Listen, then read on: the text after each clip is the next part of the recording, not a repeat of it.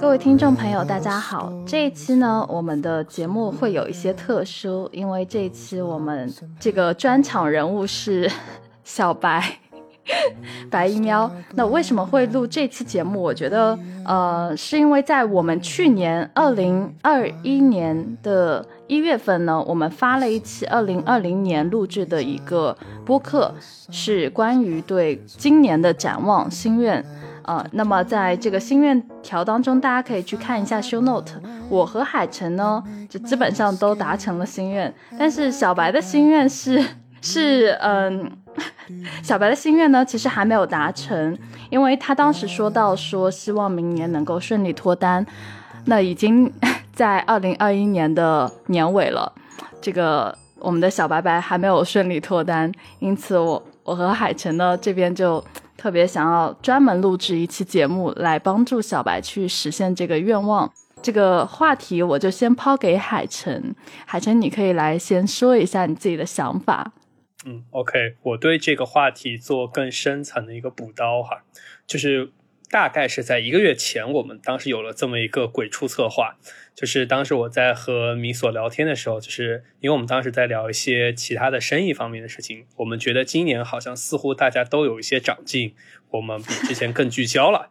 就是我当时。会观察到一件事情吧，就是每个人经常会在年末去写自己年初的那个目标，就是相当于顺延那个目标，就类似你一五年学英语，六六年学英语，一七年一直学到一八年去学英语一样。然后这个时候我就想要去回顾我们当时你写的年初目标是个啥，因为我其实有点忘了。然后呢，就是发现冥冥中，虽然我其实把我当时的那个文字化的愿望已经忘了，但是我冥冥中其实今年做的都是这么一件事儿。就是我当时写的叫做寻找一个战场，然后呃打下来，然后有真正把自己的一些知识有用武之地。然后米索呢，当时写的就是有套房，然后呢在房产和股票的交易市场有更深的见解，而且就是呃从工资到套利到投资啊，我觉得我是能够是眼见到米索在这里实现了结果性的目标，以及说在思维上的长足进展。好，问题来了。然后当时因为小白其实没有提业务目标，呃，然后他提的就是这么一个愿望，然后加上，呃，我已经脱单了很多年了，然后米索就是米索刚好又有一个节点在，估计大家听到这期播客的时候，呃，米索已经在秘鲁见到了就是大家喜闻乐见的 AI 了。好，然后呢，这个时候呢就是小白了，因为我觉得小白在。这一两年对我的帮助特别大，影响特别大。然后呢，这个时候我就觉得，就是不知道为什么，就是发自内心的想要去录这期播客，然后来尽可能的帮助小白脱单啊。虽然就是我也不能保证，就是说这期播客能包分配一个男朋友，但是我当时就和米索就有一个非常淳朴的想法，那就是如果能这一期能够帮更多的人了解小白，然后能够去帮小白也去。嗯，理得更清楚，他希望什么样的亲密关系？那我觉得这一期就功德圆满了。嗯嗯嗯，那么接下来就开始就是我们的正题了。呃，因为在聊这个脱单问题之前啊，我们肯定要去聊一下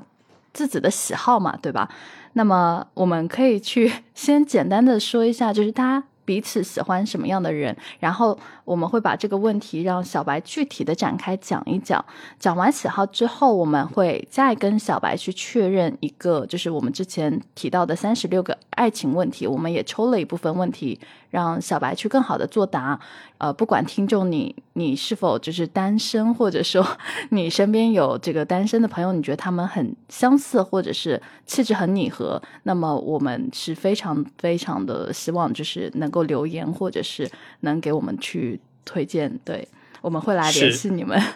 对，是的，好，如果你们成了，我可以给你们家送橘子，OK，推荐的人也会有，对。推荐的人啊，我也会送东西。就是如果真的成的话，我们都会自掏腰包，对，随礼随礼。呃，OK，那接下来我们先谈论一下，就是喜欢的人的特性吧。呃，要要不海晨，你先简单讲一下你的择偶模式吧。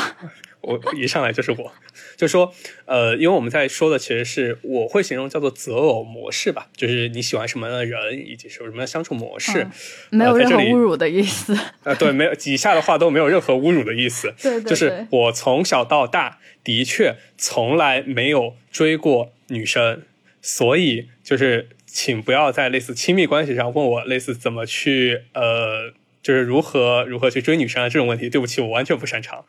就是确实哈，就是说我简单说一下大概我的感情经历。呃，我高中时候其实也谈过一个女朋友，后来是在读书去上海读书以后呢，然后和呃和碧波谈了两年左右，然后中间呢分了一年半，然后又复合了。嗯，确实我从不否认，就是说我在和碧波分手的那一年半里呢，我有大量的感情经验，且嗯，就是非常的人渣，对，非常非常渣。OK，所以呢，经历了呃很多丰富的体验，所以就大概让我知道了我自己呃就是情感方面的偏好是什么样。因为就是说，如果说你完全什么都没有经历过呢，其实就是两个人都是像小白纸一样，嗯，其实你是很难去理解到你呃深刻的内在喜欢什么的东西。就是因为人嘛，就是有点像吃饭，你今天吃了红烧肉，你明天可能就想吃清淡的。只有你试过足够多。啊，而且是高强度的试过以后，我觉得可能会更清楚你自己的趋向。呃，然后我自己的结论就是说，在嗯，他们可能就是我会其实直接打那个标签哈，就是呃英气，就是英雄的英英气，然后呃飒，或者说呃有冷，然后有艺术感。嗯，之前魔音还帮我加了一点，就是呃纯。就纯真的纯，呃，但是并不是那种傻白甜的纯，嗯，然后你会发现，其实就是说偏欧美风的偏多，就是从外显的角度，对的，对的，然后偏向于呃，基本上都是沿海的省份，这些都是外显，然后我会观察到的内在，呃，我觉得刚刚打的那些标签，我觉得是比较重要的，嗯，然后呢，嗯，我会观察到我自己，其实这是一个基本上的一个。就是进入关系的一个状态，然后呃，我自己觉得我在关系刚刚开头的时候，整个人是非常恋爱脑的，其实是会有恋爱脑的，嗯，但是就是说超过了几个月以后，其实我会期望大家会磨合出来一个比较清晰的边界，嗯，而且我会观察到，如果一个人过于。就是我们说的正直，就是正直少女的话，呃，我可能会比较呃比较难去度过那段时间。就是我会期望这个人是很有呃风情和艺术感的，嗯嗯呃，而且其实是我期望大家在关系里面尽可能的呃独立，但是其实大家又有比较健康的互赖关系。我觉得大概是这么回事，就是这个是我观察到的。大家如果说想生活，呃。比较长久的话，嗯，大概就是这是我会观察到的一些模式哈，呃，然后反正就是链接会有的，你们自己去看吧。接下来就是米索了，嗯。嗯，那我我快点说吧，因为我我跟海晨的这个状态有点不一样。我是你先说加一嘛？对，我以为你要开始说加一的。不会不会不会，就是那个我并不是一个没有追过人的人，我追过人也被追过，就是我我算是中间态嘛。但是在这件事情上，呃，我不觉得女生去追人是一件。呃，这个丢脸或者说是一个放低姿态的这样的一件事情，我觉得就是只要你喜欢，你把性别这个因素有时候可以挪掉，呃，是的，不用不用不用在乎你是男生还是女生，你你想的是你是人类，那么你作为一个人类，你有情感上的一个呃需求，然后你也你也会动情，你也会有爱，那在这个时候你就不要去再纠结什么，以前就是有句话叫认真你就输了。就先追的那个人，反正一定是输啊！就还有就是有些不太好的词哈，就比如说呃，类似于哎，我我不做舔狗之类的。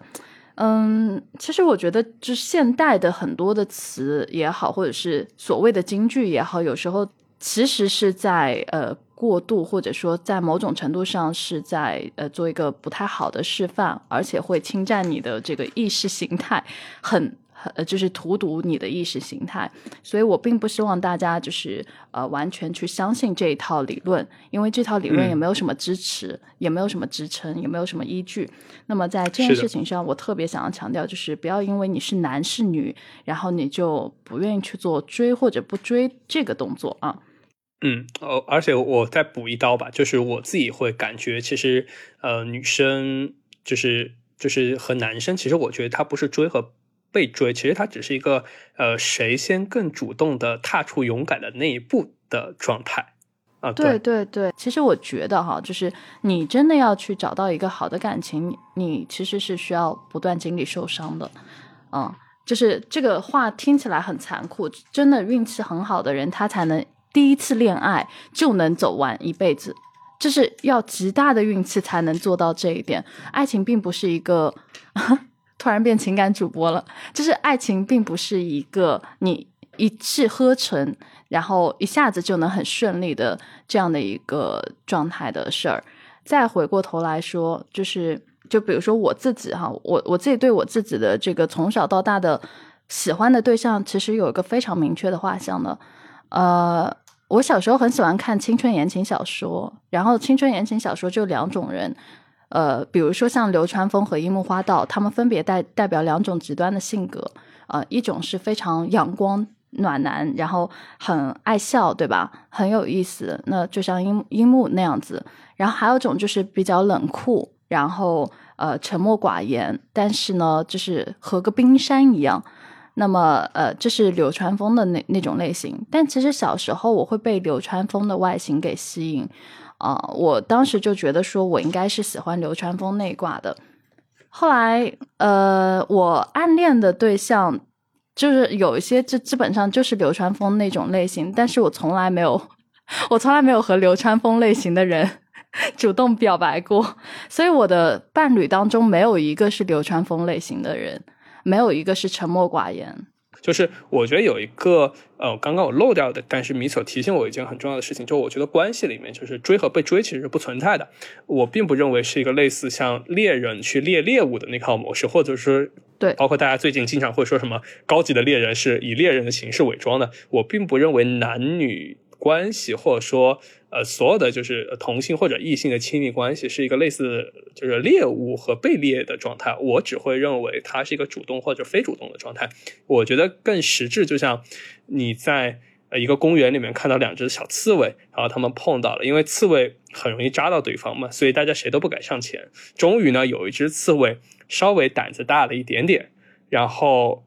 去走上前了，然后大家就是开始更加熟悉，凑凑稳稳这样子。嗯，就是呃，我觉得博弈比猎人和被猎者的这个关系要深刻的很多哈，而且高级的很多。那在接下来，我觉得需要把话筒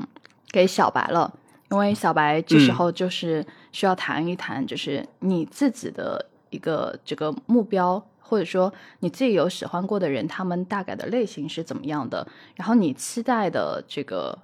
模样又是怎么样的？可以越细节越好，对，毕竟今天是你的专场。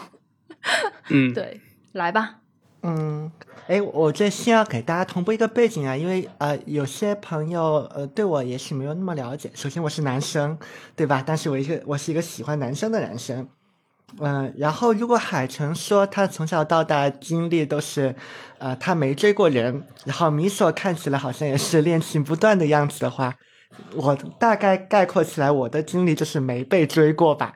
可能是这样。然后，当然，我我也不认为这是一个问题，因为我就在回想，嗯，从小到大到现在，在这种亲密关系上，我经常有的一个情绪状态是什么？我发现是困惑。呃，我觉得很多时候我是不认为自己有什么样的一个问题，但不知道为什么，好像在这上面就是没有太多的一个进展。但我现在呃，能够对这个事情做出一个解释，我觉得可能是因为我这个人天生就有一点过于多面。但你可以说这是一件好事情，这是一个天赋。这个包括现在我的工作上都是很好的呃一个天赋。但它一个麻烦点就是在于说，你会比较搞不清楚你自己到底是谁。呃，如果你自己都不是很搞清楚你是谁，那你是很难去知道我应该呃选择一个什么样的一个人的。然后这是一个方面啊，然后我觉得在亲密关系之上，我的心态也是有过一个转变的过程的。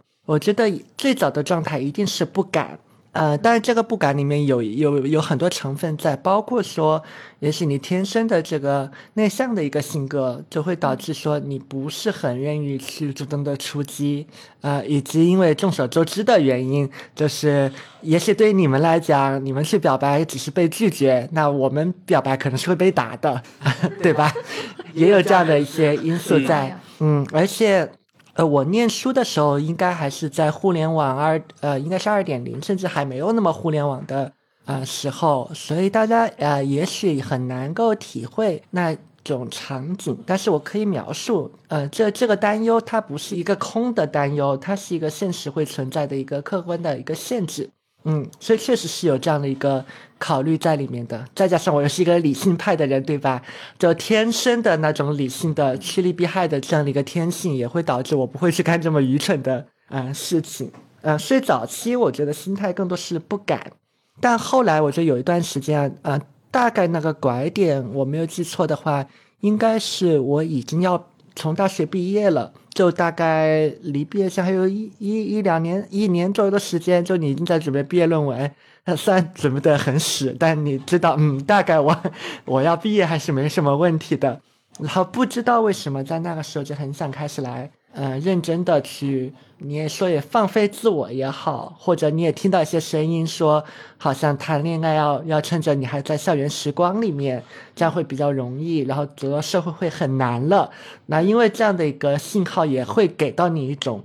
现在看来有的时候是一种不太健康的一个紧迫感啊，让你让你总觉得你要做一点什么，对吧？然后我觉得那个时候我可努力了呢，啊，包括说。呃，在那种小软件上面去写大段大段的个人的介绍，而且，呃，就那真的是一个反面的简历教材。不管是写我是谁，还会写就是我对对方的期待是什么，写老长了，包括以后要想要过什么样的一个生活，都 都恨不得写成万字小作文。然后我记得当时还有一个网站叫做，我没有记错的话，应该叫飞赞。然后后来那个网站的创始人出来还做了一个软件叫赞客，但后来那个赞赞客那个社交软件没有做成，但大概就跟那个小蓝软件是当年算是分庭抗礼的一个一个产品吧。然后我在上面还写过，嗯，颇带情感颜色的，就是非常重的，包括我从小到大的这个经历啊，巴拉巴拉的。可惜后面那个网站也没有了嘛。呃，然后我也没有及时保留那一段内容，呃，但是我过往的所有的这些经验都，嗯，确实的结果就是每一次我主动出击都没有什么好的，都没有什么好的反馈，或者说就会有一个石沉大海的一个嗯结果在里面，呃，所以过往的所有的这个经历堆积起来，就算我认为我已经是一个内心很强大的人了，呃，但多多少少你会心里有一个。声音浮出来，就是你有问题，或是我是不是有什么毛病，对不对？然后再加上，嗯，我觉得我们的这个圈子也有的时候也会有些不太健康的一种信号，但但有的时候我也不认为这只是，呃，这个圈子独特的一个特点。我觉得包括看异性恋的圈子，我觉得也一样，呃，因为很多观点我是不认可的，就类似于，呃，你单身是因为你还不够努力。或你单身一定是有你有问题，或者说，哎，你看这个人从小到大就都那么大年纪，他都没有谈过恋爱，他一定是哪方面哪方面有有毛病，对吧？不然的话，没有毛病的人怎么会一直都没有呃就没有谈过恋爱，或者是甚至都没有一个动心的人呢？那一定是他太挑了，会怎么样？嗯，我并不认可这样的一个观点。呃，我是会认为，因为每个人都是非常独特的这个存在。呃，每个人是有非常多的这个面相的，嗯，只是可能因为适合他面相的那一个人还没有，还没有找到，或者说有些客观的一个限制，所以才导致这样的一个状态。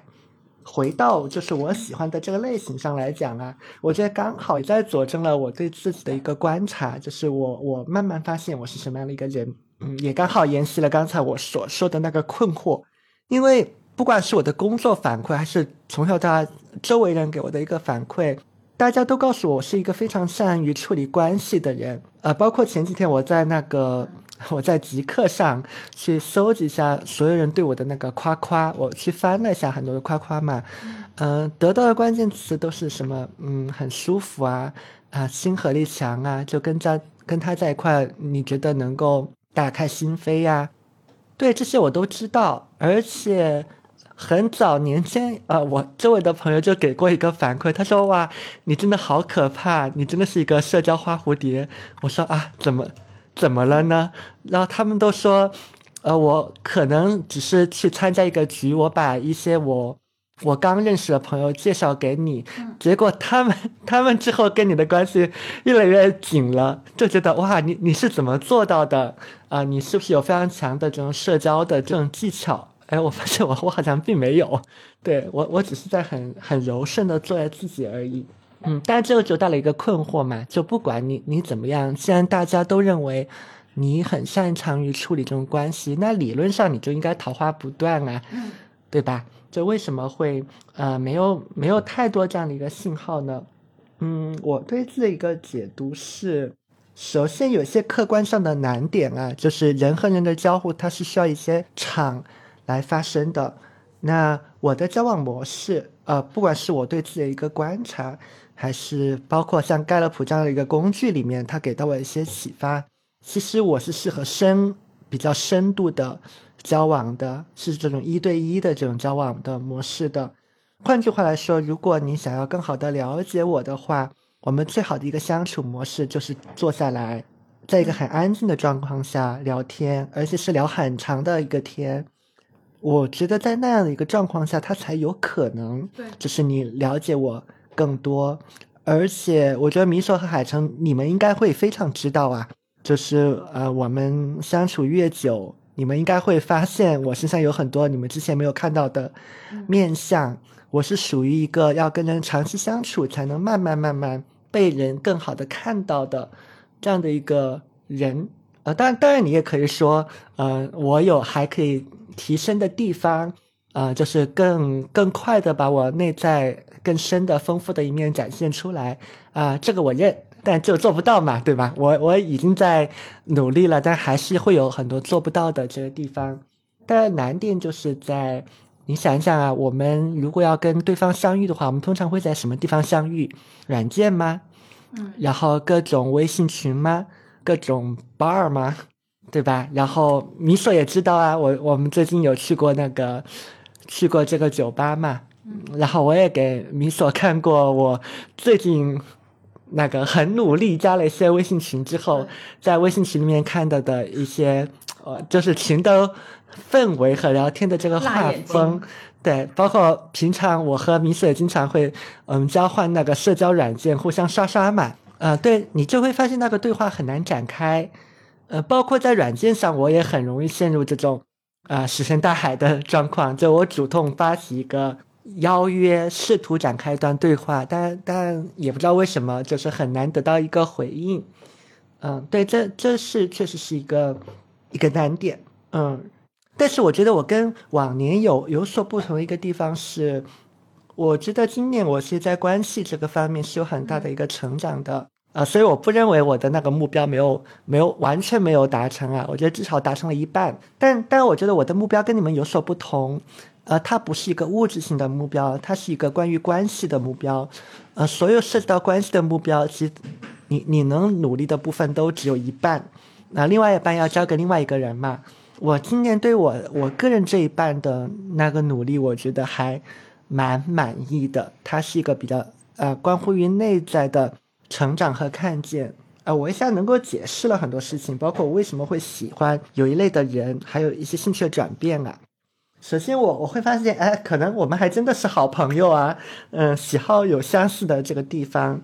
比如说海城所提到的，呃，希望这个人有阴气飒，你所提到的帅阳光，然后那种有一点邪气，呃，我觉得这些都是我会喜欢的这个部分。然后我是怎么解释这个事情的呢？如果现在来概括，我会说，因为我我自己本来就是这样的一个人。只是说那个比例不同而已。然后今天我要我要告诉你你们一点，可能你们也不知道的，我的另外的一个面啊。现在你们都知道我的一个昵称是叫小白嘛。但是，在我过往的有一圈朋友里面，我还有一个名字叫小邪，就邪恶的邪。小邪。OK。因为他们会会知道我我有很多那种鬼点子，然后就而且不是一个就感觉正常好好念书的人能够想出来的很多歪七扭八的。呃，鬼主意，呃，然后我朋友经常会说，嗯，就是我是他们不敢惹的那一类的人，因为我非常知道怎么弄死你，而且我有一万种方法变着花样的弄死你，然后我不我不动手，只是因为我懒，对，但是如果我想要弄死你，我是能调动资源，调动很多办法，就充分的弄死你的。我有这样的一个能力。嗯，包括嗯，我觉得以前看武侠小说，我我发现最能够吸引我的那一类人，就是那种魔教的，什么魔教长老之类的这一类的人。所以我认为我身体里面其实是有这样的一个面相的。所以说我与其是说是喜欢那个人的邪气，不如说。嗯是因为我身体里面本来就有一个这个部分，我喜欢这样的一个自己，嗯而已，嗯，所以我觉得对人的一个喜欢，呃，如果撇开外貌不谈啊，因为因为外貌这个这标准，我觉得大家都一样，嗯，总有这么几个明星大家都会喜欢，那这个我觉得反而都没有什么好聊的了。倒是涉及到内在的部分，我现在的一个解读是，对于我已经成为的那一个部分，其实我是不太需要了，嗯。比如说，呃，邪气的这个部分，对吧？我觉得我也有这一部分啊，所以我也是现在那种，你只是因为感觉气质上感觉有点痞痞的、坏坏的，这个对我毫无影响。对，但是我觉得，呃，身体里面还是有一些部分是，呃，我所向往，但是因为各种各样的原因，我就是做不到的部分。比如说那种没有来由的阳光，对吧？我我是会周期性的陷入到很多。啊，情绪上的低落里面的，当然你也很难解释为什么。你你也可以认为是过度思考，或是嗯内在的情感比较充沛所所导致的。嗯，对，道理我都懂，但是我就我就做不到嘛。那个时候就需要一个能量比较充沛的人，嗯，就贴在这个人旁边就就就可以了。对，所以如果对那个伴侣一个描述的话，我觉得应该是我的互补面吧，因为我认为自己是一个。嗯，算是一个外柔内刚的人，所以我可能需要对方是一个外刚内柔的人，对。然后我的内在有多刚，你们你们两个应该是非常了解的。嗯嗯，是我在这里补一刀哈，就是对你来说，像亲密关系和朋友或者说合作伙伴，他能提供的差别在哪儿？对，就我刚刚其实会突然一下对他的这个角色会产生一些模糊感。嗯，我就要界定一下，首先。合作伙伴不一定是朋友，嗯嗯，合作伙伴是指大家只是完成一次协作而已。这个就类似于说，你在你在工作场合是不是一定要交到朋友？那交到朋友从来不是你工作场合的第一目标。如果你的同事成为了你的真正意义上的朋友，你应该嗯感到很幸运。但如果没有成为朋友，这也没有没有什么，因为工作场合本来就不是让你去交朋友的。其实就是优势互补嘛，然后目标又相同，就完成了一次协作而已，啊，所以朋友我觉得会会更进一步。朋友可能和工作伙伴有交集啊，你你们当然可以有这生意上的往来，但但我们身边也总有一堆朋友嘛，就是你们是没有什么实际的利益上的往来的，你们的利益往来无非就也仅限于我请你吃过什么饭，或者给你发了一个红包这样的。对吧？嗯，但更多是一个情感上的一个支持。嗯，我觉得越越越是对于我们来讲，就越越这样。我们物质上面的需要其实没有那么多，因为我觉得也不能叫拽吧，因为我自己我自己真心那么认为。如果我要什么东西，我我自己可以去赚，我并不指望说从别人身上去得到。那我们需要的只是一个情感上的一个支撑和回馈。那那我认为这是朋友会做的。伴侣，我会觉得他会更进一步啊，也也更加，哎，更加危险，因为他他离你太近了。呃，朋友毕竟还是有一段的，呃，这个距离的。嗯，而且很有可能是伴侣可能会看到你就最糟糕的那个状态，朋友不一定能看得到，因为朋友毕竟不是二二十四小时跟你跟你贴在一块儿的。是，嗯，对，但是但是其他方面，我觉得伴侣跟朋友是有非常多。呃，相似的地方在的。如果你非要说的话，我认为，呃，成为一个人的伴侣要比成为一个人的朋友，我觉得难度要高很多，因为意味着对于这个人来讲，他的内在要更加坚韧的，因为他要容许就别人是有一些，呃，人家是有脆弱面的。呃，我非常有这样的一个。自信或者说勇气，能够愿意向我亲密的人展示我的脆弱面，但我其实并不是太确定对方是否有有这样的一个意愿或者说能力去接纳他。嗯，这一点这一点就取决于对方了，对吧？嗯，对。对我再补一句，也是呃，我很长一段时间里面，我我在，我也我也我会我会困惑的一个点啊，包括有的时候我还一度非常自我自我嫌弃，就是但后面我接纳了这一点，就是我们对于外观的外表的一个喜好，就这个所谓的审美到底是怎么回事？嗯嗯，因为上次跟鲁三我们也聊过嘛。就“美”这个词，呃，它的这个翻译是有点问题的。与其说我们是在审美，不是说看的就是一个感觉嘛。这个就是让我会很困惑的一个点。包括人家就会，这是一个常见的一个嗯聊天的一个场合，就是哎你喜欢什么类型的？你把那个照片发过来，你告诉我你喜欢这个类型的。呃，我一般我都我本能会比较抗拒做这个事情。就不是说这个你没有这样的一个喜好，对吧？就大家都有，嗯，奇妙的文件夹收着你喜欢的，嗯，人脸和明星的类型，对，不是你，呃，你没有这样的一个喜好，而是因为我觉得对人的一个喜欢是一个整体的感觉，嗯嗯，我不太确定这么做是否妥当，以及是否真的满足那个标准的人出现了，你就会。你就会真的怎么样？因为这件事情，我我是在现实中呃有过一个映照，就大概是在某一个场合里面，我见过一个，如果你只看他的脸，包括他身形，绝对是我喜欢类型的人。可是聊了十分钟之后，你就迅速下头了。我我太理解这种感受了，就是这边帮小白补一刀，就是我太理解这种外在喜欢什么类型这个参考标准。它会有一些问题，然后这里我我就插一刀吧，就是呃，朋友们，如果你们觉得呃，就是根据外形来去帮周围的朋友去择偶，其实我觉得会有很大的问题，因为我我可能海晨哈，海海晨你喜欢的碧波，我觉得是完全符合你的 type 和口味的，但是我喜欢的 AI，其实说实话，它的外观不是符合我的口味的，甚至呃，他自己也知道，他并不是我的菜。好，就说菜这件事情。那刚才小白提到有个点是感觉，你真的接触一个人的时候，很多时候决定你们到底能不能在一起，以及在一起相处的愉不愉快，真的是很看感觉的事情。呃，我也遇到过真的我的菜，但是我们相处的时候，其实没有我想的那么的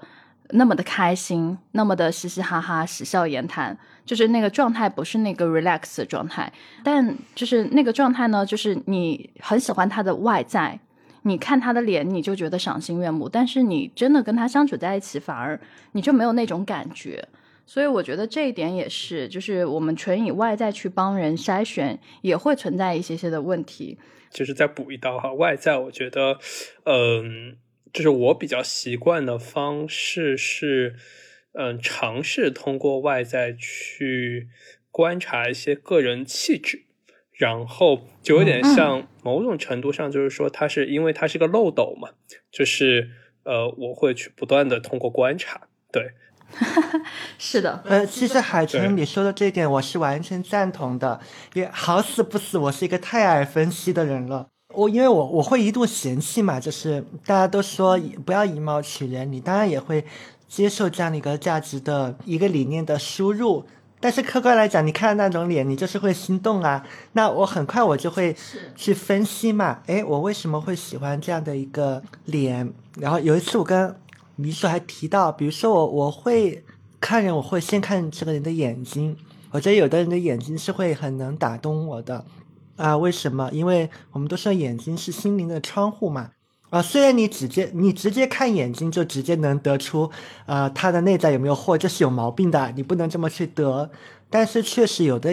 他的那个眼睛的构造，他会给你形成一个感官上的错觉，就是比如说他眼睛非常的深，你就会觉得里面有很多的内容，以及眼睛比较深，包括双眼皮、眼睛大、眼睛深，然后光泽度好的这个人，然后眉眼很清晰的人。呃，他在视觉上会有一种效果，就是他在看向你的灵魂深处，其实是这样的一个感觉会让人会动心。所以你你喜欢的是，与其说是他的那个构造，不如说你喜欢的是被人看见、被人非常深刻的看见的这个感受。所以其实你要的是这个。我所以其实我我是赞同说，通过一些你对人外在的一个喜好去去观察一个人，以及去琢磨，就是你内你内在喜欢的到底是什么。嗯，我们都还可以再举个例子啊，包括说衣着这个事情，我觉得凡事有度。呃，比如说，如果一个人，我觉得他衣着是整洁的，嗯，用了一些心思，其实你是看得出来的。他未必是需要呃像服装搭配大师那那样，对吧？他可能只是一身的黑衣服，但是搭了一个很小的一个配件，那你就感觉到哦，他应该是一个对生活还蛮蛮用心的人。但但是如果一个人，但这可能是一种偏见啊。但但我确实有的时候会忍不住这个想，如果过度的精致，就是从头到尾每一丝都过度的精致，且他并不是时尚行业的从业者，呃，反倒会让我觉得哪里有点不太对。因为我是觉得人的时间精力有有限嘛，就我我在外在上面，我我会认为它很重要，但是我认为它的这个重要的分数。呃，也许在七八十分，但是可能就不应该在九十五分的那个位置上。对，所以概括起来，我刚不知道为什么我我给自己构造了一个原型。我大概喜欢那种很会冲咖啡的 理工科男生吧。OK，就我我也来帮小白补一刀哈，就是虽然小白他还蛮清晰的描述了呃整个的。这个画像啊，但是如果说收听这期节目的你，呃，如果觉得可能自己不符合他的画像，其实我觉得你不用太 care 他，因为我觉得就是什么都是得先接触一下，就是你永远都不知道到底会发生什么，当你们碰撞的时候会不会有化学反应。我当年也非常的清晰，我自己的用户画像，我要找一个类似于产品经理或者是工程师这样的一个职业角色的男生，对吧？然后我要找一个呃，比如说类似于很冷峻的，然后长相很帅气的那种男生。但后来我发现，真实的世界当中，我遇到的且让我还蛮喜欢的，比如说 AI，它完全就不符合我的那些所有的条条框框的设定。就是他推翻了我所有的这个 假设，所以这也是我特别想说的一点。就是虽然我们说东西是我们人定死的，我们有一个预设，但其实真的当一些东西它们碰撞在一起的时候，哎，你真的就不知道它到底会发生什么样的一个火花。那就是这这个是我我想要就是帮小白扩大一下样本，然后大家不要现死。嗯，我我觉得这也是一个嗯，我们可以从更高的层面上去聊的一件事情。我觉得这个其实跟聊那个道的感觉是很像的，因为我们自己内在那个标准，其实它真的是很难一条一条就能写下来的。因为我们都说了，呃，审美是一种感觉，我们要的并不是物质上的那一个部分，我们要的是更多是情感上这个部分。而情感的描摹，它本来就很难，所以我我也不认同有一种观点，就是啊，一个人他如果没有办法，呃，很简单的、很清晰明了的写出来他要的伴侣是什么，那一定是他想的不清楚，他有问题。我也不认可这样的一个观点，因为不是每个人都有能力以一个非常细的颗粒度，嗯，去描绘他的他的感受的，呃，更何况感受本来就很难。描绘，不然文学家是干干什么，对吧？即便是文学家，那懂那么多的修辞办法，也很难把人的感受给描绘出来，更何况是我们这种普通人。但是你你又得总要有一个标准让人去看，对不对？所以我们才会有这样的一个呃原型嘛，呃，流川枫也好，或是会冲咖啡的阳光程序员也好，对吧？这这都是一种原型，但是。它并不是一个筛子，就是看你的这个模，你的这个样子跟我要的这个咖啡程序员，汇冲咖啡的程序员差的有多远。它只是一个指向，与其说它是一个模子，不如说是我们形成这个模子的时候，脑子里面在想的那个感受，可能那个才是更为关键的。那感受的确认，嗯，我觉得很遗憾，现在科学。技术还做不到，它只能通过线下的相会，而且至少在我这边看来啊，是一对一的相会，嗯，才能够得到确认。所以这个，嗯，没有办法，嗯。OK，那呃，小白，你这个需求都已经说完了，对不对？那我们要不进入下一趴吧？就是呃，我们的三十六个问题当中，我们抽了一些问题，让那个小白来回答。接下来就一个一个聊下去，这样的话也方便，就是大家会更清楚的理解这个小白的内在是一个怎么样的一个人。对，好，那我就开始发问了哈。呃，第一个问题是，你想成名吗？你想以什么方式成名？啊，完全不想啊！如果你问我此刻的感受，我应该是完全不想，因为我觉得名是很大的负担。呃，而我生性是一个非常喜欢自由的人，我。不喜欢被一个东西给给框住啊！你们非常了解我，就即便我我非常喜欢我的一个工作，比如说我喜欢做教练的工作，我喜欢做产品经理的工作，我喜欢做咨询的工作，我也从来不会让我的职业标签圈住我。那我在工作中和我在生活中的态度其实是一以贯之的，所以在这个角度上来讲，我不喜欢成名。嗯，客观来讲，我觉得有的时候人成不成名也不完全由你说了算。嗯，他会有会有一些偶然性。呃，你可以把控的倒是，呃，你希望以怎样的一个方式，所谓的啊成名嘛？那如果非要成名，而且有的选的话，那我会选择在一些小的圈子里面啊成名吧。我我举个例子啊，就成为。比如说教练这个领域里面啊，甚至只是教练这个领域里面一个很小的分支或很小的一个理论上，然后能立得住脚，然后大家一提到这个领域都知道哦，有这样一个人还蛮厉害的。然后但出了这个圈就不一定都知道了。我可能会喜欢这样子。嗯嗯，OK，跟我预想的其实答案类似。哦，OK，那接下来下一个问题是。对你来说，完美的一天是怎样的？对于我来说，完美的一天就是起来之后，不知道为什么两个小时结束了工作，而且那两个小时的工作应该是在跟一些脑力非常充沛的人，我们完成了非常高效的两个小时的碰撞和共创，然后就迅速的了结了这个工作。嗯，但所谓了结了工作，我认为是明面上的工作啊，因为有些东西你会放入在你的大脑里面，就即便你离开了电脑，它还会在后台嗯持续的运转，但至少表面上你的工作已经结束掉了。嗯，然后我会我我会沉浸在应该叫知识的海洋中吗？我可能会去书店，可能会去看展，反正所有就是跟你的感官相接触到的这些东西，我都会蛮喜欢的。嗯。当然，如果跟呃同样喜欢这方面的你的伴侣在一块儿，那当然也是一个很好的事情。但是这个不一定啊，它不是一定要随随时时刻刻跟你的伴侣黏在一块儿的。嗯，然后晚上回到家就是跟你的伴侣在一块儿去呃一块看看电影，然后聊聊今天的开心的事情，然后看看今天又有了什么新鲜的东西。然后以及我还蛮喜欢呃犹太人的一个生活做法，但但那个那个其实是对于小孩儿的，但是我觉得对伴侣间其实我也我也觉得蛮有意思的，啊，可惜没没有什么机会去实践，就是在呃今天的一天结束之后，可以问问他，哎，今天你有没有得到一个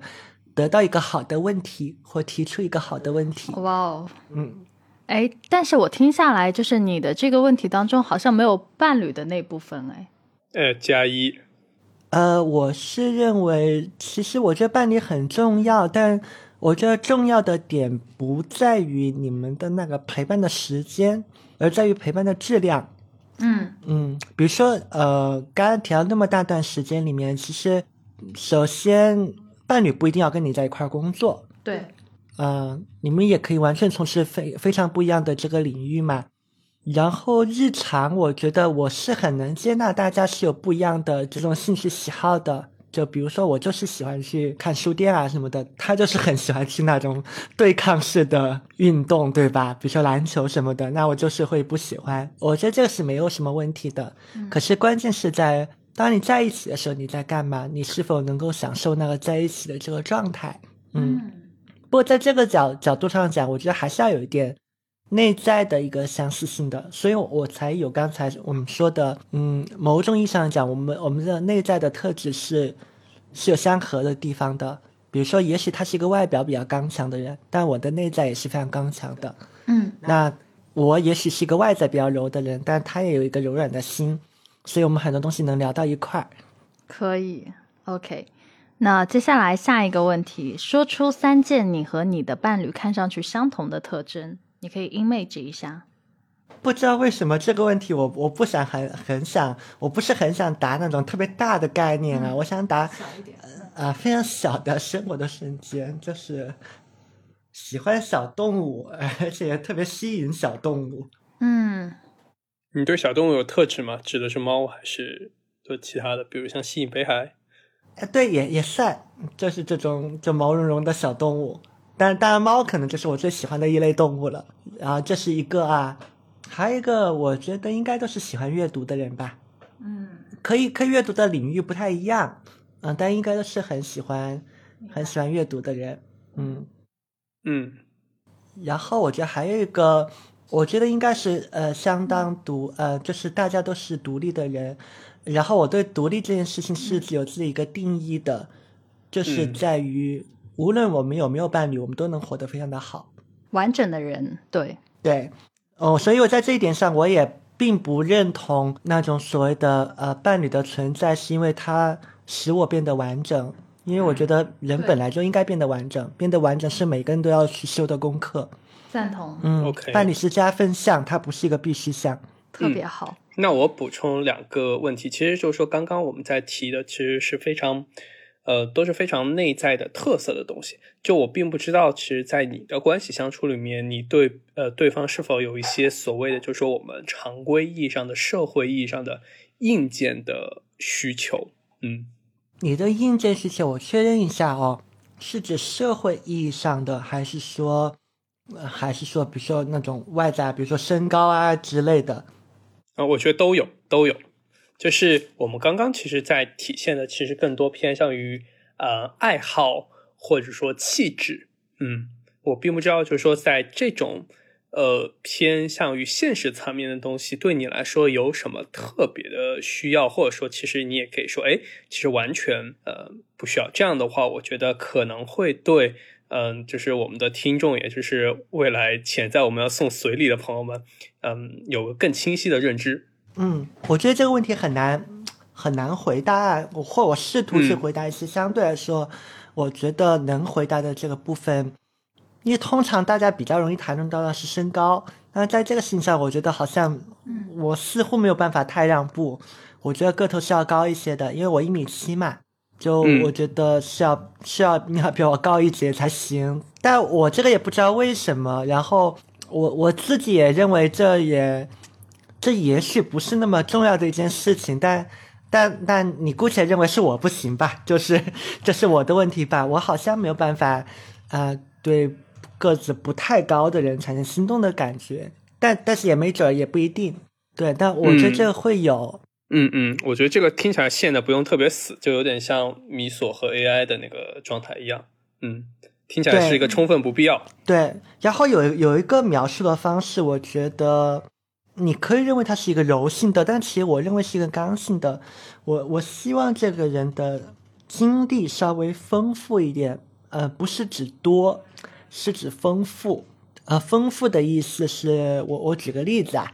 比如说他家里是从小是做从商，呃，但是念书念的又是一个非常呃，比如说偏向于文理的这样一个领域，然后又在国外留过学或待过一段时间，或者说跟海外的朋友有过一些接触。嗯，但这边只是一个举个例子啊，它不一定是这样的一个画像。嗯嗯，这对我呃重要的点是在于，我是相信一个人的经历是会影响到一个人的内在的。嗯，我所在意的是他看世界的角度是否多。对，呃，因为我觉得经验不足这个事情是可以是可以弥补上的，而角度不足这个事情有点难，而且从我以往的这种。跟人相处的经验里面，我觉得角度不足的人，呃，在一块会觉得会会心会比较累。我会觉得我在动用业务技巧在跟他聊天。嗯，OK，嗯，不过说到这一点，的确是，就是呃，站在朋友的视角上，我觉得就是小白可能约会会出现的一个很大的问题，就是当然我希望哈，就是大家不要不要听到这个就觉得害怕或者怎么样，呃，比如说像过度分析，就有时候他会陷入这个分析模式，那这个时候就是可能会导致对方哎，可能就是情绪散去。我不清楚，但是啊，我我告诉你，真实的状况是这样的，真实的状况是对我喜欢的人，其实你是不会，或当你面对一个喜欢的人的时候，你你是在充分享享受那个情感的交流，对不对？你是不会调用你的分析脑的。你之所以调用你的分析脑，其实你就是一种无聊了。比如说上次我跟一个朋友还在聊。然后我跟你们有讲过嘛，就线下去，嗯，你们说我不够努力对吧？那我就努力给你们看看，我就去约个会啊之类的。对，但是去了之后，你就会发现情况不对嘛。但我这种本着来都来了，对吧？然后你也不可能说啊不对，我就立马起身走人，对吧？那就来都来了，那我就当成一次。面试练习咯，就像分析一个候选人一样，就就开始展开分析。所以接下来那一顿饭，我觉得我就在我就在工作，我就在全方位的考察这个候选人。对，就就如果如果要要是真的有客户在的话，我可能连个分析报告都写出来了。嗯，本质还是因为因为你不上头嘛，或者你下头了。嗯，好，那我们就下一个问题，花四分钟的时间。尽可能详细的告诉伴侣你人生的经历。我掐个表哈，四分钟哦。好了，开始吧。我想一想啊，你刚才怎么讲呢？啊，我我觉得情情绪方面的成长，好像刚才已经都讲到了。我觉得可以讲一点，嗯，比较比较具象一点的。我小时候是在在重庆长大的嘛，一直都是念的相对是重点的中学，重点的高中。嗯，但我也不认为自己是有那么。那么的聪明，也只是说还还还不错而已。不过在这样的一个环境里面，你就见过太多的神仙，即便在中学也这样。所以嗯你始终就会觉得你有的地方恐怕也只有努力，或者说你所谓的优秀只是靠努力获得的，仅此而已。嗯，然后本硕都在都在清华嘛，然后念的是计算机的这个方向，那其实过得也并不轻松啦。呃，我是真心的说，真真的不轻松，是过得还。还蛮辛苦的，呃，所以在那个时候，我觉得也有一方面，就是因为你花了太多的精力在在解决怎么在这里活下去的问题，呃，所以好像在别的方面也没有太多的一个进展，包括在这情感的这个方面。然后毕业之后就开始去，呃，在不同的行业里面去做转化，外企、民企都有待过，然后营销。呃，产品运营增长这些，就基本上也做了一轮，对，然后就差不多。那后面的故事大家也都知道了嘛。然后成为一个自由职业者，现在以一个独立的商业顾问这样的一个身份在生活着。反正整个的履历都是这样。但如果中间再穿插一点的话，没准听众朋友你们有有的人了解啊。嗯，在大学期间，嗯，这个学生组织 ISEC 有有待过。那很多有关于国际的视野，以及我对于领导力的一些好的品味，都是在那个时候建立起来的。嗯，所以我一直都觉得那段经历对我来讲很宝贵，啊，因为那段经历让我感觉我好像念了两个大学。嗯嗯，明白。嗯，好，下个问题我来问吧。然后在一段友谊中间，你最珍视的是什么？嗯。有点俗啊，但是刚才我脑中冒出来的两个字就是尊重。我之所以会觉得太俗，是因为我一度觉得这只是一个达成友谊的一个门槛嘛，就感觉你应该说什么情感的支持啊，什么脑力的碰撞啊之类的。嗯，不过最近我会发现，其实这两个字要做的还蛮难的，或者说能做到尊重的人，他其实里面有非常多的一个基础在那边。比如说，能能够很好的尊重他人的人，首先他是一个也能尊重自己的人。如果一个人都不能尊重自己，他其实是很难尊重别人的。嗯，那这是比如说这是一个点啊。另外一个点就是能尊重人家的人，情商是不会低的。嗯，比如说有些人的尊重别人的方法是错误的，这样的例子我们看的太多了，吧？那那这个就是情绪智力不够高的一个表现，或者说社会化的这个程度不够高的一个表现嘛。然后以及我觉得在中国的这个文化的背景之下，嗯，之前跟一个朋友有有讨论过啊，我觉得尊重是一个还蛮难做到的一件事情，因为天然的我们的文化秩序里面，我们更多讲求的是权力关系，而不是平等和尊重。就类似于你像我们，你愿意来跟我坐下来说话，是因为在某个程度上你认为，呃，我高于你，不管是说在在知识上，或者说在嗯一种名气上，呃，甚至说是在年龄上等等，你觉得我高于你，或者你高于我，我们这个对话才能展开，而不是说我们可以把所有的标签都抹掉。就把他把你当成一个普通的人来对待，我们两个都是都是完全一致的人，我们一个非常尊重平视的状况来展开整体的一个交流，这个是不太容易有的一个特质，也是因为没有这样一个特质，所以我们的那个。啊，经常你会觉得人际关系里面会有一些，嗯，在我们看来无效沟通的部分，对吧？过于的客套包装，嗯，说很多套话，呃，其实内在还是因为，嗯，对这样的一套里面的规则，呃，其实不够熟悉，所以才会有那么多的这个保护色在外面。赞同。嗯，OK。那就接下来下一个问题，嗯，这个问题比较创伤。接上吧，你最糟糕的记忆是什么？我想一想啊，或者我可以缩缩小一点范围，那就是在情感方面最糟糕的记忆好了，大概就是你你过度努力，然后得到一个哦之类的 这样一个状况吧。嗯，我我我觉得他他有意思的这个点是在于说，他让我意识到有些事情我就是做不到，就是我会也会有一些做不到的事情，虽然。你看，我们做这个工作的人应该是非常有成长性思维的人了，而且我们也确实，呃，坚信很多东西你是可以慢慢做到的，呃，但至少我目前还呈现这个态度啊。我觉得人都有他的能力边界，总会有人有你很难做到的一些事情。但，你可以，你可以说，呃，我不行，或者说我还没有到那个程度啊，我认。啊，但但有些事情我就是做不到。那比如说在主动出击这件事情上，我就是不太，我就是不太行。虽然这么讲怪怪的，我在想，也许我我唯一的出路就是把自己打扮的鲜嫩可口，然后让引别人过来吧。但我我发现每次主动出击，我觉得效果都不是很好。还是那个点啊，我我不认为这个是啊，我有什么毛病，或或在那个技巧上我还差一点什么样的一个。嗯，技巧，因因为还是那个问题，关系是两个人的事儿嘛。其实我其实挺深有感触的，就是为什么在很多时候，嗯，就是大家比如说约会也好，或者第一次见面，呃，聊天也好，会有这样的一个问题。因为当时我也会怀疑哈，就我跟小白以前也有类似的经历，就我也会怀疑是不是我的问题，但后来发现。呃，场不对，就是双方的场 match 不到一起的时候，你是很难聊得出什么的。你很多的聊天就会变得很干涩，然后进行不下去，所以小白就会切换到了 另一种状态，然后就开始聊业务也好，或者对我我我我想到一个，是经常会把谈感情变成谈生意。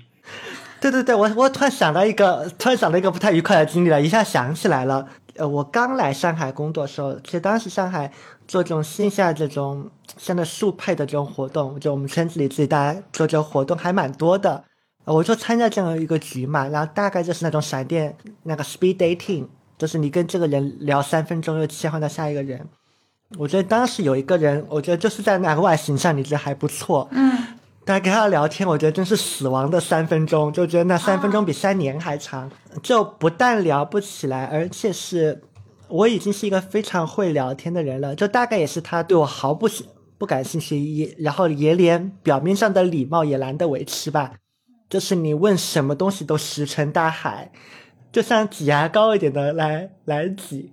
哎，因为经常有朋友说，哎，你们就比如说做教练的这个工作，你们不是很擅长沟通吗？我觉得这个关关系是一样的，就所有涉及到人的。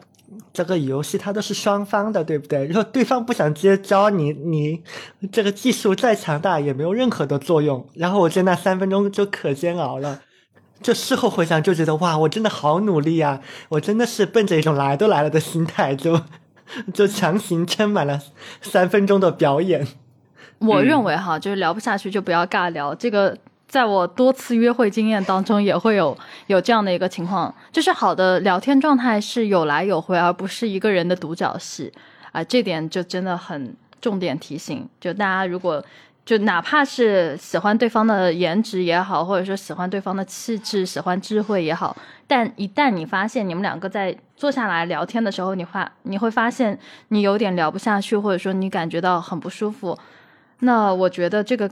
这个就是你需要去认真去思考和警惕的，就大概率你们可能真的不太适合，嗯，就就一个小小的忠告，因为聊得顺势是一个。它它是一个很自然的流动状态，我觉得，对，嗯，民宿你在那种很尴尬的状态里面，你会去直接终止，还是说就是有，呃，强忍着恶心吃完饭再走人？呃，我倒倒不至于恶心的地步，尴尬的状态呢，它没到恶心，因为毕竟你决定出去见面，一定是基于你们两个已经在网上或者是线上有过一些互动嘛，那你觉得这个人可以见，那你就出去了。好，那在线下你发现一个一个事儿，就是可能都是你在输出，或对方就只是单纯的应和，或者说他觉得你很有趣，但是你你会觉得你在唱独角戏，我就经常会发现这样的一个问题。那这个状态，我我个人是不太 enjoy 的，我并不想要来一个听众来听我讲什么。呃，我希望的是一个有互动的状态，就是大家你抛观点，我抛观点，有来有回。那这个是我认为一个很好的、很理想的约会状态。对我这里补充一点，我刚我刚临时想到一个一个点，就是一个好的状态，就对我来讲啊，嗯，虽然最终的目的是我们想找到一个人能够跟他很好的有情感上的一个交互嘛，就作为伴侣是有情感的交互，但这个事情怎么发生呢？这事情是通过你的共创去完成的，它它实质上就是一个共同创作的过程，创造的内容可以非常多。就当然你是可以跟你的未来的伴侣有过一个，比如说生意上的交集的，对吧？从生意伙伴变朋友，从朋朋友变伴侣，这也是一个可能的路径。那是因为你们你们共同做过一个，比如说项目之类的，然后在共同做这个事儿、共同创作的过程中，嗯，对彼此了解更多了。嗯，然后我觉得谈话其实也是一种创作，就像我们录播客一样。那会有的人，你跟他聊完，你你回溯就觉得，哎，今天聊的这个内容真的跟以往很不一样，不是我在别的地方早就说过的车轱辘话又又来了一遍，对吧？而是聊出了很多不一样的这个东西，而且对方也是这么认为的。嗯，然后你才可能会有下一步嘛？不知道为什么，这让我联想起了。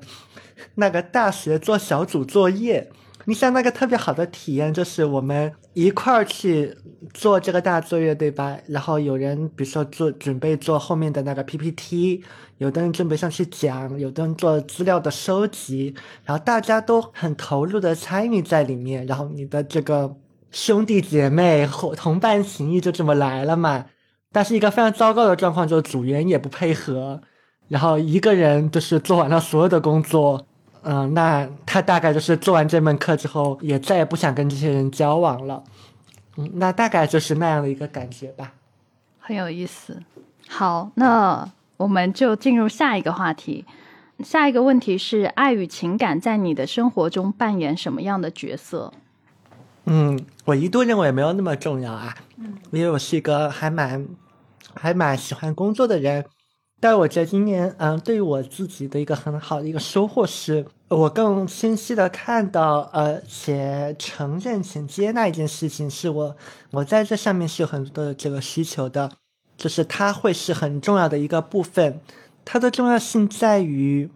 哎，刚好响应了刚才海成问我的那个问题，说，哎，为什么好像在我的理想一天里面，好像你伴侣的那个时间并不多。呃，因为我觉得是它的重要性跟它的占比，它不是成正相关的关系的。举个例子啊，在你的时间里面就占百分之五，但这百分之五很重要，它不能缺少。呃，如果打个比方，我我想起来微量元素啊，这微量元素你你每天就只要摄入那么一点点就可以了，但是它它还是要有的啊。当然，现在很大的一个部分来自我的朋友们，这是一定的。当然，还是那一个话我。我不认为这个是一定要通过伴侣来获得，包括这个你也可以通过自我的修炼来获得。只是嗯，至少到现阶段来讲，我认为，嗯，我还是需要这件事情的，嗯，或者说我还没有做到那么超脱，对吧？我还暂时做不到。OK，好，下一个问题就是你和你家人之间关系是否亲密而温暖？你觉得自己的童年比其他人更快乐吗？我如果顺应我的情绪直接回答呢，啊，我一定会说是。但是如果我理性的去分析的呢，我又会觉得这个很难答，因为这就是一个很主观的一个感受嘛，而且家家都有一本啊难念的经，所以与其我我是答是和否，不如说我去描述一下那是怎样的一个状态。嗯，我觉得客观来讲，好像从小到大家里对我的这支持都是满足的，包括家里都会支持我去念最好的学校，对吧？对，然后也给了我蛮多这个自由度。包括你，嗯，在自己这个择业上，其实家里人也不是，至少在一开始也不是很看好我所选择这专业方向嘛，因为他们一度认为我应该去做公务员啊什么的。当然我知道我性格里面有一面是很适合做公务员的，但是我就不要，对吧？我不要。所以在这一点上，我就是 OK 的。但我觉得另外一个部分是有有一个感受，我觉得也一直存在的，我就会有一种孤独感在。嗯，但我也我认为这可能是人类共有的一个共有的一个情感啊，它不是我所独有的。这孤独感就在于说，即便是你的父母，他跟你还是非常不一样的人，而且你理性上知非常的知道这件事情，所以会有一些个部分，即便是你的父母，他们对你也没有那么了解的，嗯，而且也没有办法跟他们去。做一个很好的言说，或是即便你可以完成一个一个诉说的动作，但是其实你知道他们并没有真正的，嗯，所谓的看到你啊，我觉得这个部分是一定会有的，嗯，我也不指望他们能做到，或者我也不认为这是父母他们呃有义务，他们必须要做到的，这是我你个人的一个功课，不知道有没有回答这个问题。嗯，反正我总体听下来，总体还是不错的，就是整个的呃家庭的氛围感、和睦感，我觉得还是相对来说是比较自由的，对，而且也是比较尊重的。我听下来，对，嗯，我听起来好像小白会和原生家庭，就是那个核心家庭的关系比较紧密，然后但我不知道，就是因为就是举个例子啊，在未来你的亲密关系的相处里面，呃，是否会和你的核心家庭或者和你的宗族发生联系？我觉得客观的这种联系是你断不开的，他一定会要，他一定可能会有。但我觉得我在态度上，其实我是偏向于西方的那一种的，但是它不是绝对的二极管啊，它可能在中间一边，只是我会略偏向于西方那边，因为还是跟我天然的个性相关嘛。我本质上是一个一个比较自我、自我自主的人，那我觉得大家都都还是独立的个体，当然这个独立。它的一种呈现方式也体现在，呃，你们之间需要有一定的距离，不能贴得太紧。嗯，OK。那下一个问题，呃，如果你想和对方成为亲近的朋友，请告诉对方有什么重要的事情是他需要知道的。嗯，请来线下，我们一对一的聊。喝喝咖啡，多多聊一聊，然后，嗯，但但可能要要降低一个预期啊，就是不要太指望一次就能看到全貌，全貌，嗯，因为有的时候我我会，虽然我知道这不是我的问题啊，但有的时候我会感到一丝抱歉的，就是会有些朋友就通过微信找到我，然后发起一些对话，呃，你所知道我的我的微信上常年三百条未读，当然有些对话是我不知道怎么回。呃，有的是我可能想回来着，但就已经没有了体力了。但但我反倒是，嗯，在线下可能大概人真的是会被环境影响吧。你你的你在线下时候能量就会比较充足，然后更更有机会让人看到更多一个更多的一个面向。然后我我觉得这也算是网络世界的一个副作用吧。就好像，嗯，现在默认我们要了解一个人是，哎，我先加你微信。然后交换一下背景，问问你在哪干什么，然后翻翻你的朋友圈，对吧？通过你的朋友圈去了解一下你在呃做什么。但但是好像有有点感觉，你了解一个人的那个那个优先级次序好像变了。因为理论上来讲，难道优先级排第一的不应该是我先去跟他见一面，而而而且真的是以好好聊天为目的，不是就我们约在一个超吵的吃饭的地方，然后饭也吃的不是很开心，聊天也聊的不是很开心，对吧？聊完之后就觉得，嗯，好像还不如我自己去吃一顿呢，对吧？嗯，我我觉得在跟人交往这个事情上，我是觉得我们现在需要一点更加古典一点的做法的，赞同。就是退回到最朴素的这个状态去认识人。对，赞同。否则就太快餐式的爱情了。OK，那呃，再再下一个问题，我们先跳过二十八，我直接先问呃三十，就是你上次在别人面前哭是什么时候？自己哭呢？我好像不是一个情感很外露的人，或者说啊，哭的这个其实在我看来有点陌生啊。如果非要说在人前哭的话，那我大概应该嗯，高中因为学了一段时间的舞蹈，那个时候真的是很痛。啊，但这个技能点现在已经丧失了啊，所以身体上留下了很多很多伤痛。那可能是那个时候有哭过，对，但别的情况下好像很少在人前哭，因为嗯，也许是比较擅长分析，所以有的时候你很难，不太容易进行到特别失控的情绪里，或是你展现失控的方式不是通过哭。但但我觉得自己哭的时候，现在会有，但更多是会说被一些，比如说被一些文艺作品感动吧。嗯我觉得会有，而且是一种莫名其妙的这种感动，你也不知道为什么。就可能你在听《歌剧魅影》的时候，看到哪一幕或哪哪一句，对吧？就突然就哭了。但但那那一句，可那一幕也未必是那种最为感人或者最为戳心的，但你不知道为什么。嗯，那那个会有，那那可能更多是在沉浸在艺术作品的时候，我会比较容易有的一种体验。哇，天呐，小白这个和我状态有点像。我是以前不太爱哭的一个人，而且我感觉以前就是就是很冰冷的一个人，甚至会看不起哭这件事儿。但后来我发现哈，就是随着我年年龄成长，年纪越大，我发现我越容易哭了。就那个哭，就也是在艺术作品当中会会有哭点，尤其是我最近看好几个战争片。比如说是什么决战中途岛一九一七，把我哭得稀里哗啦。对，然后我后来反思过这个事情，就是关于哭这一点哈，我自己感觉，如果说就并不是一个很容易哭的人，我并不意味着说。就并不意味着你是一个内在很坚强的人，我我觉得其实反而我觉得这两者倒没有太大的一个关联了。对，是随着我的年纪增长，我才悟出了这个道理。相反，我反思过我自己为什么看个战争片，我现在都会哭，以前是绝对不可能的，而且我也不喜欢看那些。那现在我很喜欢看，而且看着看着就哭了。我觉得可能是我的同理心在增强，然后我的。我对苦难的理解在增强，我对一些就是痛的感觉在增强。我觉得可能是一个我我变得越来越就是柔软的一个象征，所以反而我觉得就哭这道题挺意义挺大的，就对我而言就是意义很大。嗯，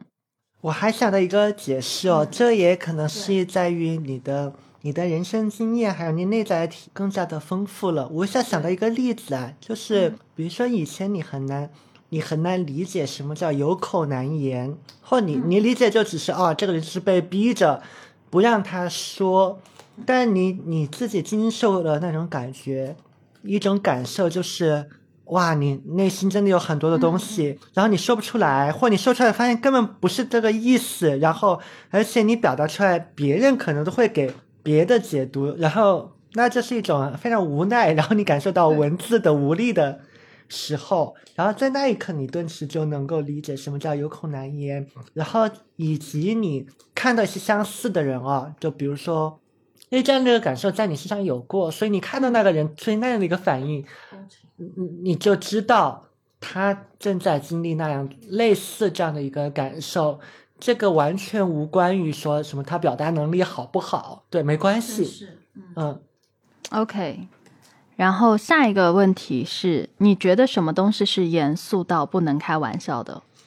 嗯，我觉得涉及到我重要的人的事情是不能不能开玩笑的。这个建立在我对对方的这个了解之上啊。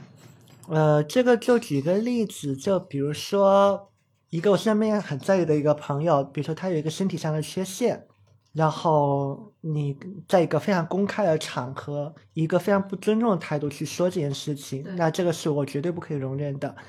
呃，但在我自己身上，我这边就还好啊。我这边，我我对自己的就涉及到涉及到对我的乃乃至是人身攻击，我的容忍度都非常的非常高的，因为你非常你们非常知道我，就是我觉得我身上是带有一点点啊脱口秀编剧或者说编剧的那个特质的，就你的这些东西都会变成我的素材，嗯，而且我有反射的这个能力，嗯嗯，OK，那对你来说，你会切一个就是重要的人，哪些对你来说你可以画个边界嘛？以及说，呃，举个例子，像我们在这个话题里面，是不是即使是在亲密关系里面，呃，是不是这些重要的人也不可被挑战，还是说是不一样的？就是我们得界定两个主体啊，嗯。嗯，我我说的首先是人啊，我觉得会嗯能画在你亲密关系里面的人其实没有那么多的。嗯我觉得对于每个人嗯都是这样，虽然虽然这么这么讲可能会有点难听，但事实上就是这样。每个人嗯你真的能列入到亲密关系里面的人，其实其实没有你想象中的那么的多啊。当然，当然你和米索你们两个人肯定在这个里面。嗯不要伤害我们，小白搞死你。对，不要不要伤害他们，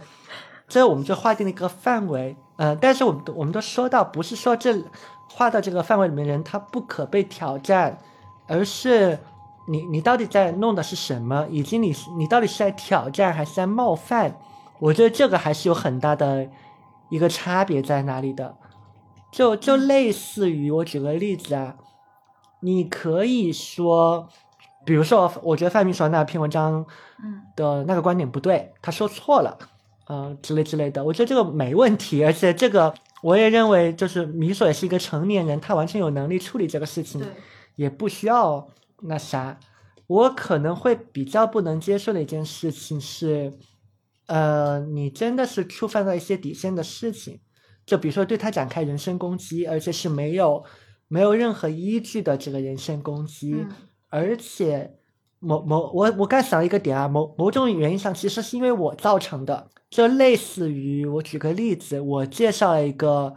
有有一个合作伙伴或潜在合作伙伴好了，他他告诉我他很想去那个呃请米索来合作一下，能能不能我在中间帮忙引荐？那我引荐过去，然后他们合作了，合作没有谈成，然后他开始去说。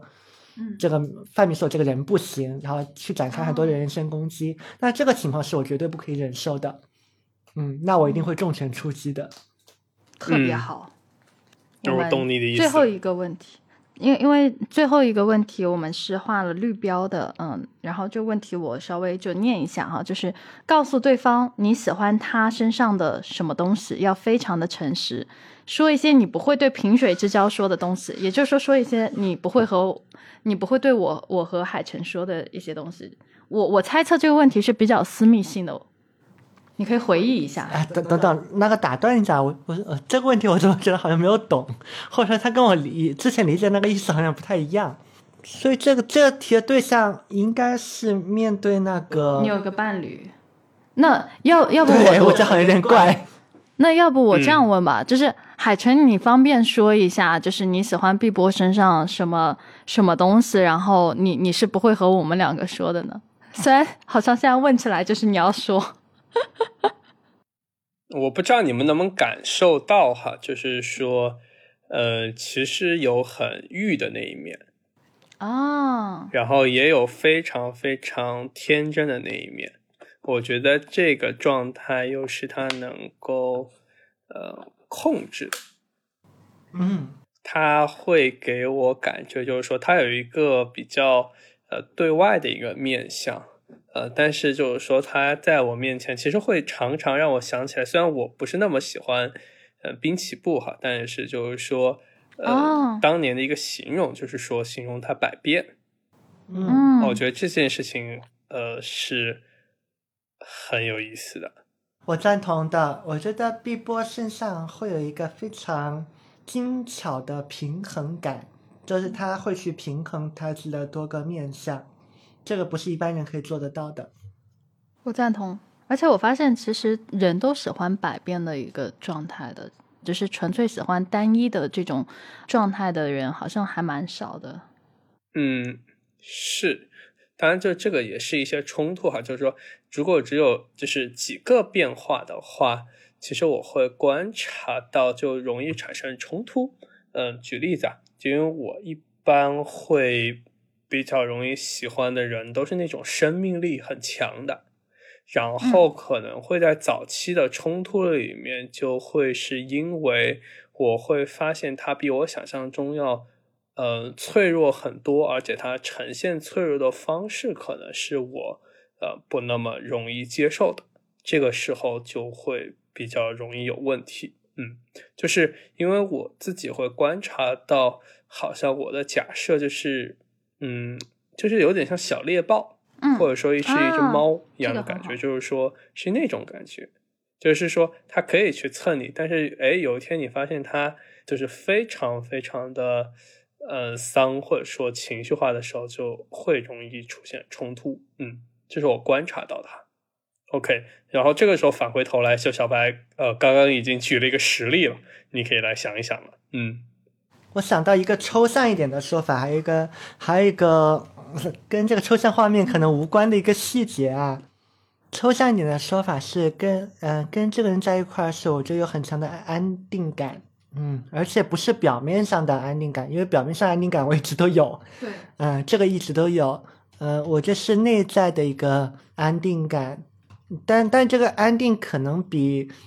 我们说的那个冷静的那件事情它要更深层次啊。因为冷静的那个我也有啊，我已经是一个情绪很平稳的人了。他他可能有的时候都不应该叫情绪，他可能大概就是一个能量的。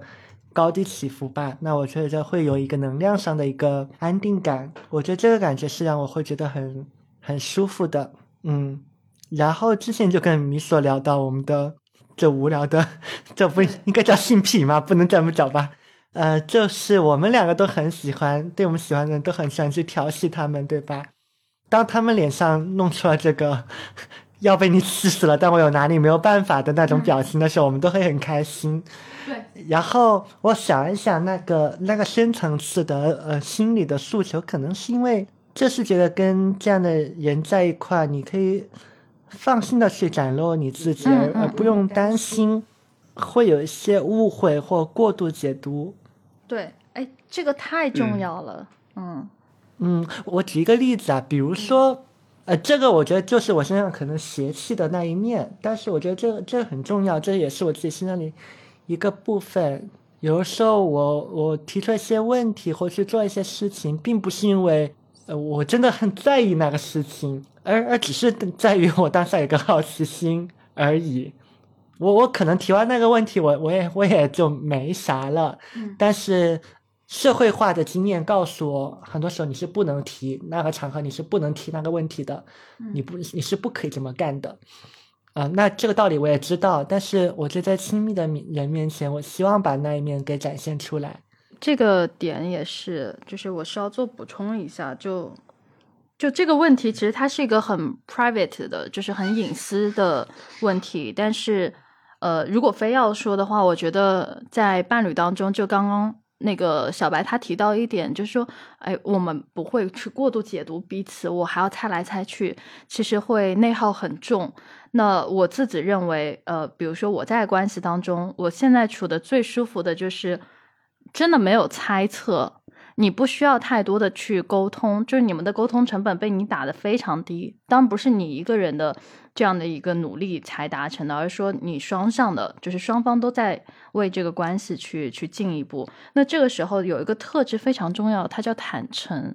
就是我们不能说做到绝对百分百的透明哈，因为彼此都还是会有一小部分的保留吧，起码。但是在绝大部分的程度上，我觉得我和 AI 能做到百分之九十五以上的坦诚。那这个其实是非常非常重要的。那个坦诚呢，是说的什么呢？并不是说，哎呀，我我有什么感受我就告诉你，就这个还是很表层的，而是说他经历过一些可能黑历史。呃，然后黑料是他没有办法对公开说的，或者说我经历过一些黑历史、黑料，我我也没办法公开说。但是我们在关系当中，却真的能够对对方去呃毫无顾忌的去分享了这一些，就是大家是要在一个信任程度相对比较好的状态下，就去做了这样的一个分享，而对方还能就是表示保持理解，甚至就是呃不会太过于呃，比如说揪着你啊，然后怎么怎么样。这个其实是我个人很打破认知，或者说我在关系当中其实会有更深的这样的一个感受的一个事儿。因为我们都说人无完人嘛，肯定人都会犯错，对吧？但是很多的错误我们会想要去掩盖，或者是。呃，想要对伴侣呈现出一个很完美的样子，但恰恰你越是完美，其实你背后的的那个维系成本是很高的，而且一旦泡沫幻灭，哇，那就就完蛋了。我跟你讲，我我讲一个具体的例子啊，比如说我前天跟几个很好的朋友，我们在一起回聊，就是我们怎么认识的，然后我们的关系怎么，嗯，明明就是几个不同公司的人，怎么就现在关系那么的好，怎么来的？我会发现，哎，我跟他们的关系好的点是在于，我们其实私下有蛮多负能量的东西的，嗯，呃，但是其实在别的场合我不会负能量，因为我自己并不欣赏这一点，呃，不管理性上和感性上，我都并不欣赏这一点，但是我认为它是，它也是我天性中的一个部分，它需要一个排解的场合，而只有跟朋友在一块，你才能肆无忌惮去说，因为他们知道我不是那样的。人，或说我，他们知道我在表达这个时候，我并不是我所指的那一个意思。我举个例子啊，比如说我们私下也经常会在说，哇，这个绿茶婊，哇，这个女的长得好婊啊，对对吧？我们一定会这么说，但是只有非常亲密的人，他知道。你在说说这句话的时候，你并没有在表达，比如说对女性的不尊重，或者你在试图给所有的女性贴标签，对吧？因为了解我的朋友都知道，我我跟那样的人就根本是两个极端，好吗？而且你在网络上，你也你也不会那么去讲话，但是呃，就是因为是亲密的人，所以你们才做到很松弛，因为他对你足够了解，所以他才不会胡乱解读和。和错误的解读你的很多信号，嗯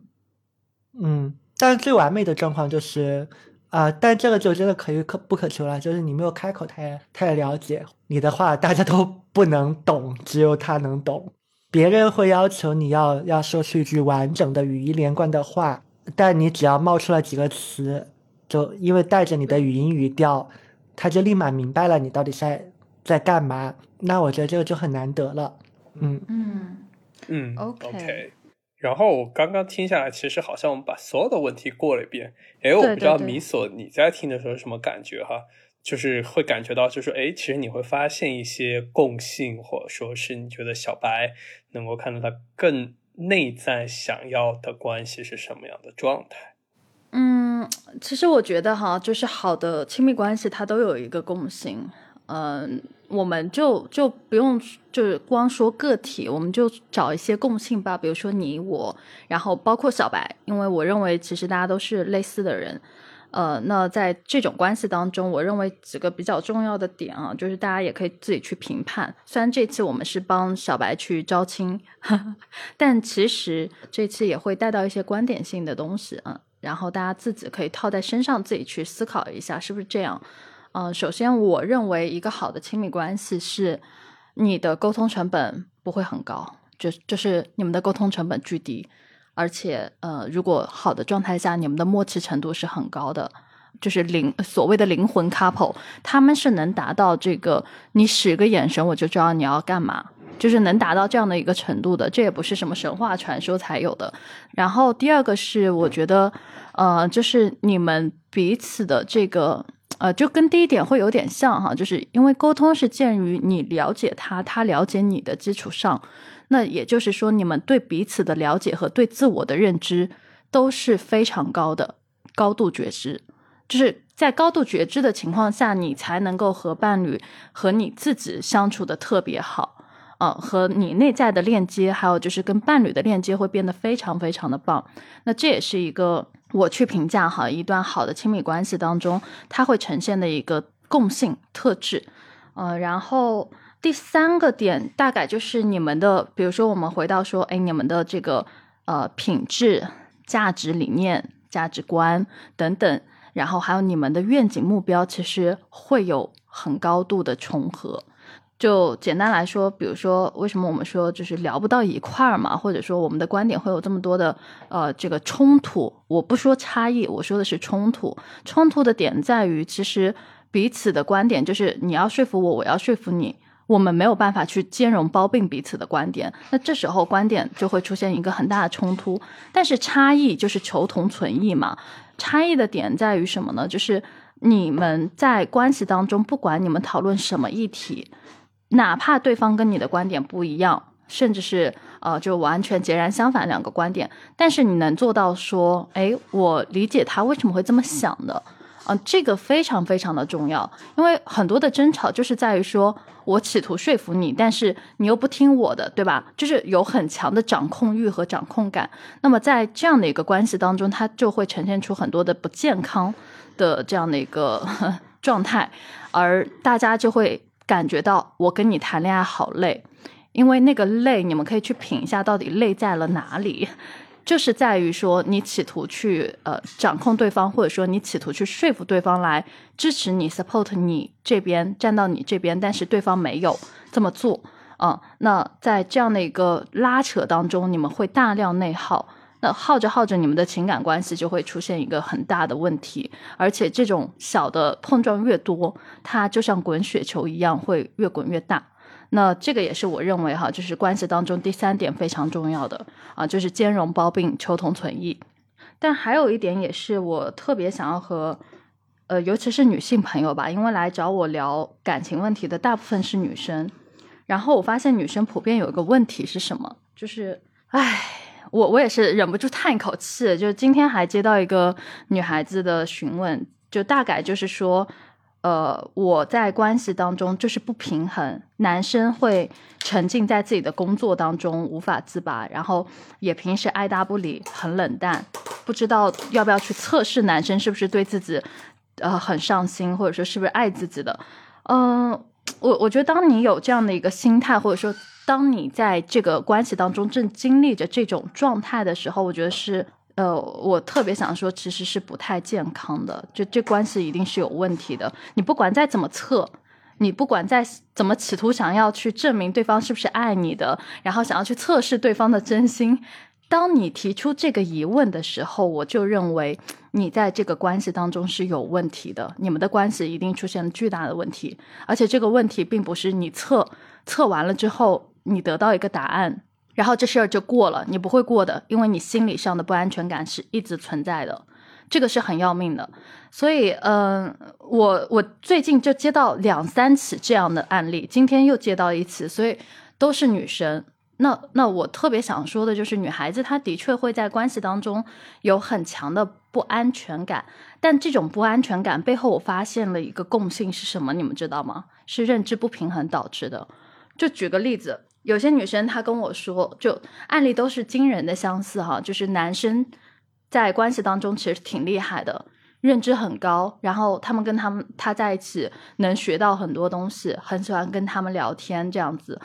就是女生嘛，就像一个学生一样在不断的汲取知识等等，那么男生就像一个这个老师一样在不断的去给予知识，但是。这个点其实我我不认为哈，纯粹的学生和老师的关系是平衡的。当你在去这个关系当中，你处在一个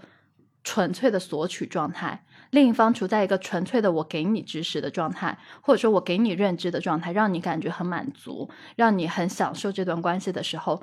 那他就会出现极大的问题。除非这个男生他特别为人师表，但他也不会只和你一个人分享。因为他，因为他的认知也好，或者怎么样也好，就注定了你对他是没有太大价值的。你只是一个学生，你只是一个倾听者。那么，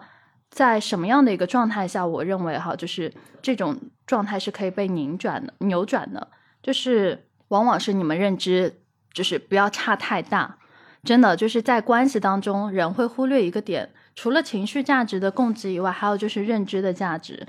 嗯，这也是我认为小白他他一定不会接受一个长得帅却像学生纯粹的学生哈，就是一样整天在听你说说说，然后自己却没有任何的见地的这样的一个状态。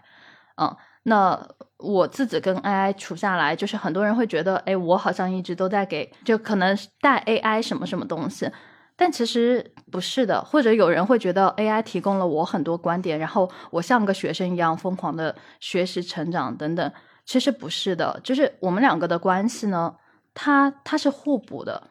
就他的视角是我有时候是他的老师，他有时候是我的老师，这样的一个流动性的角色身份的互换，而绝对不会是一方永远都只站在老师的状态，一方永远都只站在学生的状态，不会变。那这种关系一定会 面临巨大的挑战，而且它很难持续下去，除非你们双方都都对于这件事情没有任何的意义啊。那那这个另说。但是我我观察下来。特别难，就基本上好的一个亲密状态，呃，我看到的都是互为老师、互为学生，然后不停的流动、流动的这样的一个平衡态，而不是平衡态被打破。